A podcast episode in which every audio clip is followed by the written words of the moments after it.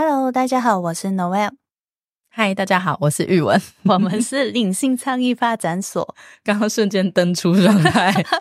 那我们今天呢，会来跟大家聊一下关于钱观哦。嗯，因为人生有三关难过：情关、钱关、情绪关。那我常常觉得钱关这一关过得了，好像很多关都过得了了。嗯，因为物质生活能够过好的话，你可能会有更大的空间在你日常进行各种的尝试跟探索吧。嗯，但我觉得蛮好玩的一件事情是，好像大家都帮我定某一个能量。我曾经遇过一些个案，他们都告诉我说：“玉文，你看起来就是很有钱啊，然后你看起来就是日子过得很好，所以你根本不懂得我们现在的日子跟生活。所以我现在看起来就是一个很好过的人。”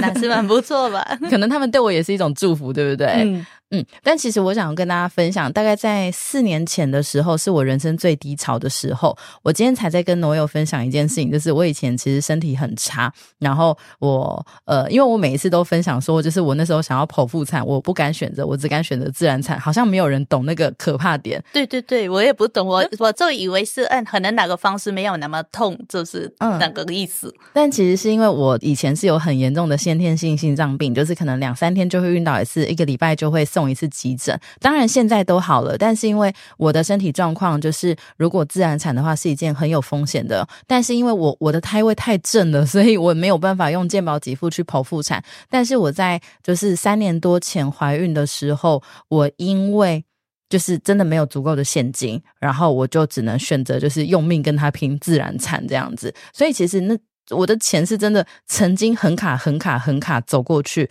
那是怎么样走过去的？我觉得我好像没有特别做了某件事情走过去，而是我选择快乐，选择改变我自己。嗯，应该是说，当你愿意选择快乐的那一刻，你就开始用一个快乐跟喜悦的滤镜去看你身边发生的一次。所以在就算哪件事情多糟糕，可能你在当中也可能看得出它可以让你成长，或是一个祝福的地方吧。嗯，所以如果假设今天有人告诉你说，我真的下个月的卡费怎么缴都缴不出来了，我现在可以怎么做？然后我又失业，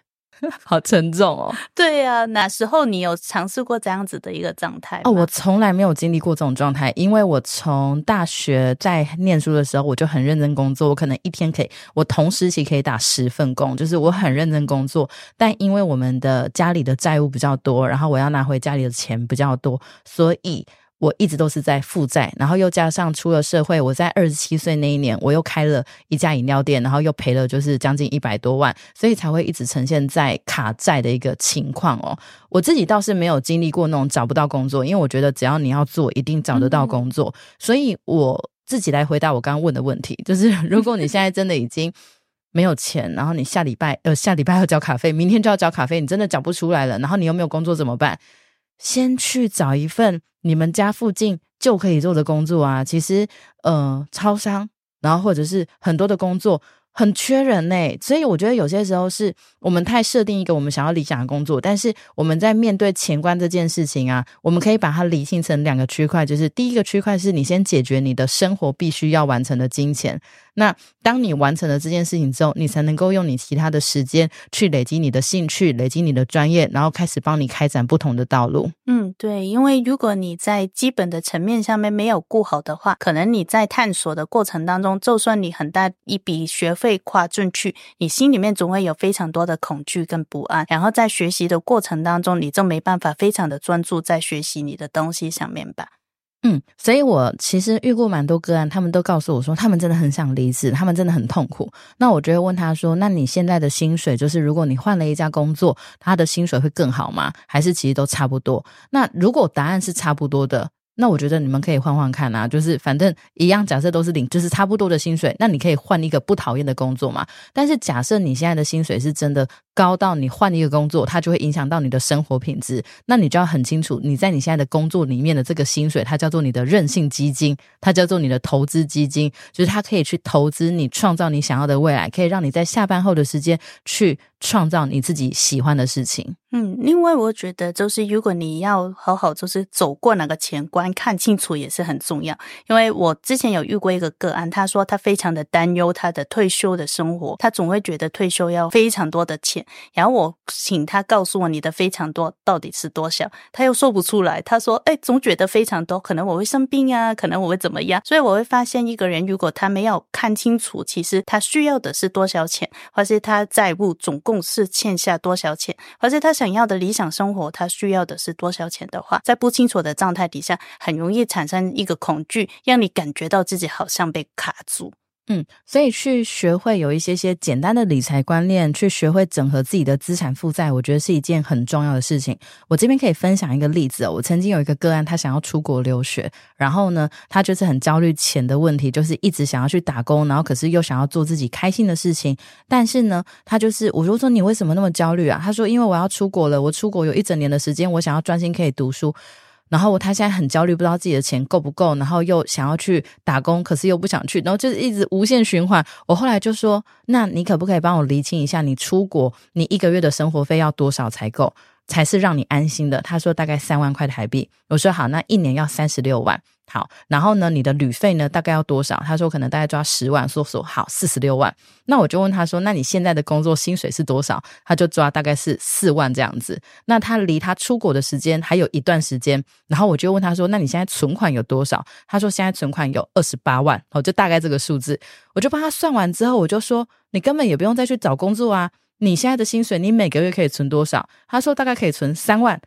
我说。那你应该只要在几个月，你就可以完成你很安心的这个目标，所以你不用再花很多时间去打工。诶，他才瞬间理解说，哦，原来他的焦虑一直都是白焦虑的了。嗯，对，因为看不清楚会让你以为就是自己离那个目标好远哦，所以要懂得去帮自己整理好，让自己看清楚之后，你会发现其实哪个东西比你想象中更近哦。嗯，所以如果你是跟我以前一样，就是负债累累的话，真的我鼓励你们可以先去好好检视一下自己的负债。那另外一个部分就是去看自己为什么会负债累累，有没有可能过去脑波太弱，一直去买太多不需要的东西？有没有可能以前是被别人的情绪渲染力导致你渲染到买太多的东西？就是我觉得去检视一下自己的消费观，这是很重要的。当然，在人类图你可以回到自己的权威跟策略去检视一下。那我觉得在灵性层面，是不是可能？最简单的应该就是你感觉到焦虑混乱的时候，就是先不要行动。对，因为在你想想看，你的频率是在于一个混乱的状态，你这技术走下去，你只会为自己创作一个非常混乱的时间线。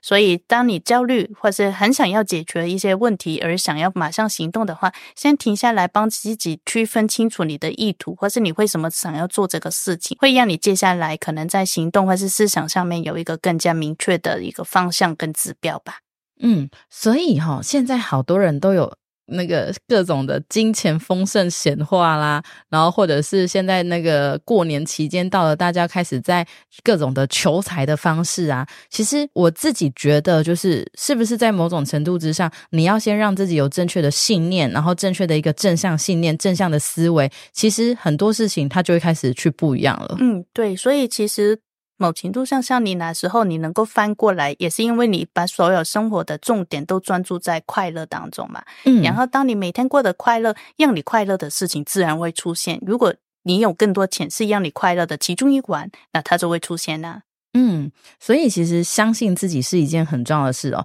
那大家可能会发现，我们今天在讲这个钱观这一集，好像跟平常一样，就是觉得有点不太一样，就是有点卡卡的感觉。其实是因为。钱观这个课题，他要谈的东西真的太多了，因为他可能要去厘清你为什么会花那么多钱，他的背后可能是要去厘清，就是你现在这个负债的背后是什么，那可能要厘清你的恐惧是什么。所以我觉得要谈的东西很多，所以我们其实，在二月二十五号的晚上九点到十点，我们有举办一个金钱检视的线上书写班。所以如果你真的刚好卡在金钱课题的，你想要知道说，哎，怎么去揪出你的一些金钱的限制性信念，其实可以来参加我们。我们的这个免费的线上工作坊，嗯，因为在我们之前应该有其他的节目下面有说过，当你书写的时候，可以帮自己定满好你的能量，也可以帮自己区分好你的想法，这样子再去行动的话，你会更加有信心哦。嗯，或者是说，如果你在金钱上面你正有一些课题，你也可以在我们的底下留言，让我们知道，那我们也会把这些就是列入在我们的书写工作坊，可以一起分享给大家。